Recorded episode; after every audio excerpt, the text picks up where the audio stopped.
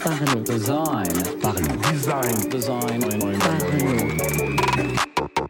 Salut, c'est Romain, bienvenue dans un nouvel épisode du podcast Parlons Design dans lequel nous allons parler euh, des selects, des drop-down menus euh, sur mobile.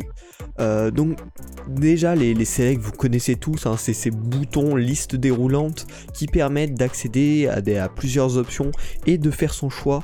C'est un pattern qui est globalement surutilisé sur le web notamment, qui est vraiment très commun, très habituel, mais qui- dont l'utilisation est discutable dans de nombreux cas.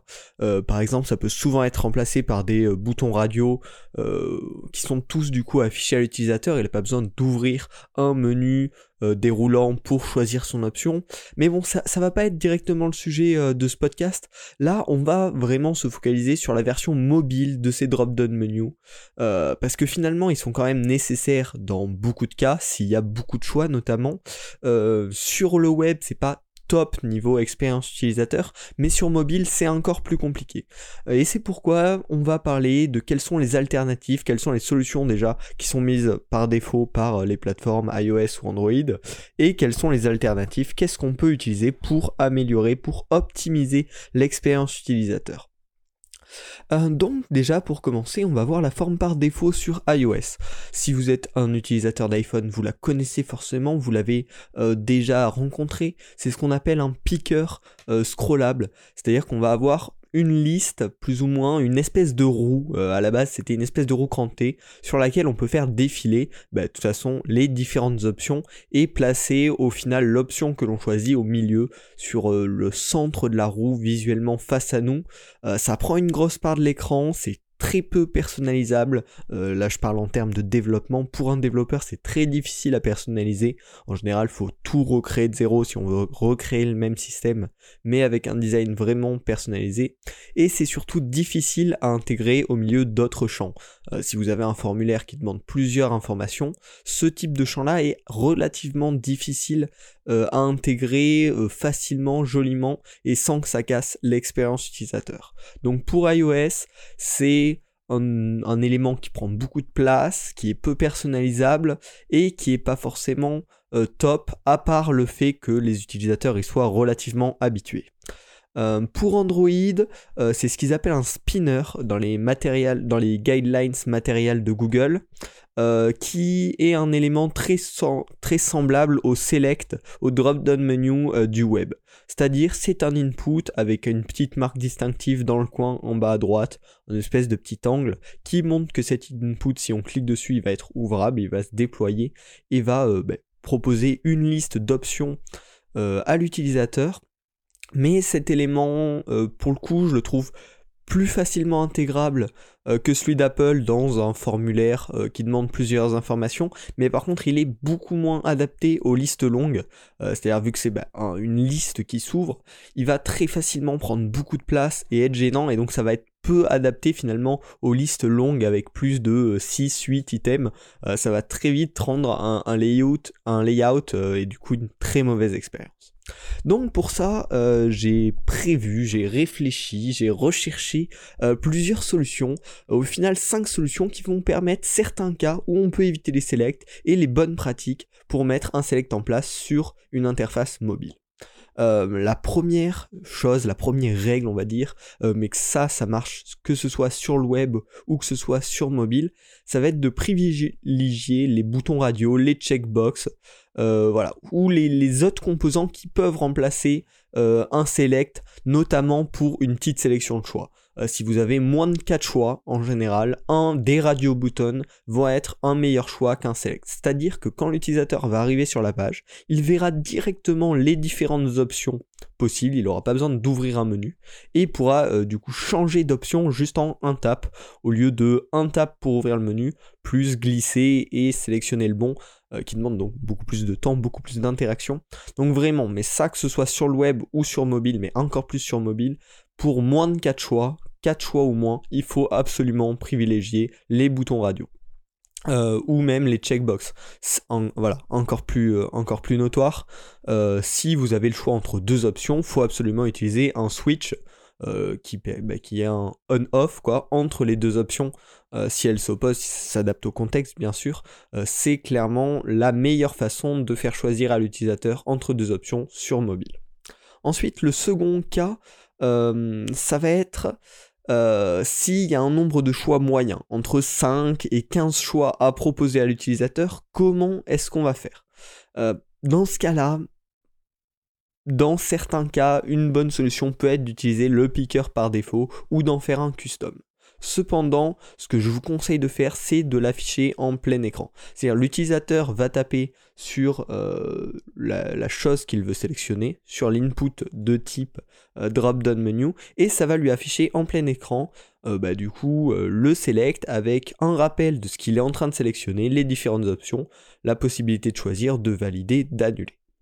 Voilà, et vraiment améliorer l'expérience, pas essayer de l'intégrer dans une interface dans laquelle ça ne s'intégrerait pas bien au milieu d'un formulaire, et ne pas hésiter à en faire une partie dédiée, parce que de toute façon ça veut dire que c'est un choix important si vous êtes obligé de mettre en place ce type de système. Euh, la troisième option qui est clairement la mieux, c'est si vous avez euh, ben, un, menu drop-down, mais avec de larges choix, genre euh, plus de 10, 15 choix. Euh, là, du coup, sur mobile, vraiment le, pattern classique euh, d'un bouton avec, qui, ouvre un menu déroulant est pas du tout intéressant dans, ce type de, dans ce type de cas. Et donc, ce que je te conseille dans ce cas-là, c'est d'utiliser un, finalement un formulaire de recherche assistée. C'est-à-dire une barre de recherche, une barre d'input un petit peu classique, mais qui va faire des propositions intelligentes quand l'utilisateur tape. Euh, si par exemple vous voulez demander euh, le pays à votre utilisateur, vous allez lui permettre de taper euh, France par exemple, il va taper FR et vous allez lui faire les propositions France, il va taper sur France dès qu'il aura tapé euh, la lettre F et peut-être la lettre R et donc il aura accédé super facilement euh, finalement au contenu qu'il recherchait. Alors que si vous devez faire une liste déroulante avec des centaines de pays sur mobile, il y passerait des Enfin voilà, il y passerait beaucoup de temps et c'est pareil globalement sur, sur desktop. Voilà, vraiment ce module de recherche assistée, recherche avec proposition, est super intéressant sur mobile. Faut faire attention euh, qu'elle soit bien efficace parce qu'on le sait malgré tout, taper euh, du texte sur mobile, c'est euh, une, contrainte, c'est quelque chose qui bloque l'utilisateur. Mais dans ce cas-là, ça va être quand même plus intéressant de lui permettre de taper deux lettres pour accéder à son résultat que de devoir scroll pendant de longues secondes à la recherche de ce qu'il cherche tout simplement. Voilà. Bon, ça c'est pas mal, mais on peut faire encore mieux. Euh, sur mobile notamment, on a accès quand même à pas mal de données de l'utilisateur et du coup on va pouvoir réussir à intégrer de la complétion intelligente. Euh, c'est relativement facile sur mobile, notamment par rapport au pays. Euh, il y a un champ pays, vous pouvez le pré-remplir avec des informations qui seront vraies dans 95% des cas. Rien qu'en regardant la langue du téléphone, vous pourrez globalement déterminer un petit peu le pays. Je suis pas sûr, je n'assure pas, mais je pense même vous pouvez connaître la langue du téléphone avec euh, la version, c'est-à-dire si c'est FRFR ou FR canadien, et donc détecter le pays avec un, taux de succès euh, quasiment de 100%. Et donc là, ça va faire gagner du temps à l'utilisateur parce qu'il aura ben, juste rien à faire et pourra passer à l'input suivant. Et la complétion intelligente, ça passe aussi par le fait d'intégrer des systèmes de connexion rapide, euh, comme Facebook, Google, euh, ben, maintenant Apple aussi qui propose sa solution, euh, et donc qui permettent de compléter automatiquement la plupart des champs pour l'utilisateur, et de lui demander ben, que certaines informations en plus si nécessaire. Et enfin, euh, le dernier point euh, que je te propose en solution pour améliorer euh, ce type de demande sur mobile, ça va être d'essayer de limiter l'utilisation des selects pour préférer un moyen plus adapté à chaque situation. Par exemple, pour demander une date, privilégier un calendrier mais privilégier un calendrier uniquement si c'est sur une petite période. Si la personne doit choisir une année très lointaine, si vous lui mettez un calendrier euh, dans lequel elle ne peut revenir que mois par mois, ça ne va pas être adapté parce qu'elle va passer 150 ans pour revenir à sa date de naissance par exemple. Donc il faut vraiment essayer de trouver euh, l'input adapté parfaitement en se détachant du select de base qui va permettre de choisir euh, l'année, la date, l'année, le mois, le jour et essayer de trouver finalement le type d'input spécifique adapté à la demande en question. Il y a également un, input, un type d'input qui est assez oublié et qui pourtant est super intéressant, c'est les euh, barres de type range. Euh, alors je sais pas comment l'expliquer vraiment à l'oral, mais en gros c'est une barre où tu as un point dessus et tu peux le déplacer pour indiquer une valeur. Ça va être super pratique pour euh, une, demande de type de, volume. de prix, voilà, tout, tout, ce qui est chiffrable, tout ce qui est quantitatif, tout ce qui est nombre, vous pouvez généralement le gérer avec ce type de barre là. Euh, tant qu'il n'y a pas besoin d'une précision extrême. voilà, donc je vous invite vraiment à vous creuser la tête pour réfléchir. On a telle information à demander à l'utilisateur, quel est le moyen le plus adapté, et ne pas toujours utiliser les moyens par défaut? Euh, là, je pense déjà vous avoir donné pas mal d'idées, pas mal de solutions dans ce podcast. Euh, donc j'espère qu'il vous aura plu. Et bien sûr, un point assez important qui finalement, personnellement, m'a permis de mieux comprendre la mise en place de ce site ce type d'input euh, sur les applications mobiles, c'est parce que tout simplement je m'intéresse euh, au développement, au développement iOS euh, uniquement pour le moment, mais peut-être un jour au développement Android, et ça me permet de mieux comprendre comment fonctionne le système en soi, avec le type d'input par défaut, comment, quelle est la difficulté pour, bah, par exemple, créer un input de type select personnalisé, quelle est la difficulté pour promouvoir, pour intégrer une complétion intelligente, ça me permet de connaître tout ça, et donc de designer mieux, plus simplement. Euh, c'est pour ça que euh, j'ai fait un partenariat avec Purple Giraffe, qui est le formateur qui, moi, m'a formé au développement iOS. Donc sur son site, vous avez des formations, une heure de formation gratuite, que ce soit pour Android ou pour iOS, pour découvrir euh, le, développement. Et ensuite, avec Parlons Design, vous avez un code promo de moins 35% sur toutes les formations. Euh, donc pour bah, tout simplement vous former au développement. Donc n'hésitez pas à visiter le lien dans la description pour déjà tester une heure de formation gratuite et découvrir. Ça vous fera déjà un premier aperçu. Ça peut toujours être intéressant. Et puis si ça vous intéresse plus, n'hésitez pas à passer par le lien euh, du coup Parlons Design et utiliser le code promo Parlons Design pour vous former. Je pense que ça pourrait être un plus pour votre carrière.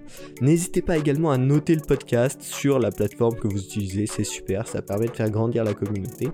Et vous pouvez rejoindre le Discord gratuit, euh, bien sûr qu'il est gratuit, de la communauté Parlons Design, dans lequel on essaye de partager des articles, de se donner des feedbacks, de discuter entre nous, donc c'est une ambiance sympa, on essaye de faire grandir ça en ce moment, n'hésitez pas à le rejoindre, le lien est dans la description. J'espère que ce podcast vous a plu, vous aura appris des choses, et on se retrouve la semaine prochaine pour un nouvel épisode du podcast Parlons Design. Salut Parlons Design. Parlons Design. Design. Parlons Design.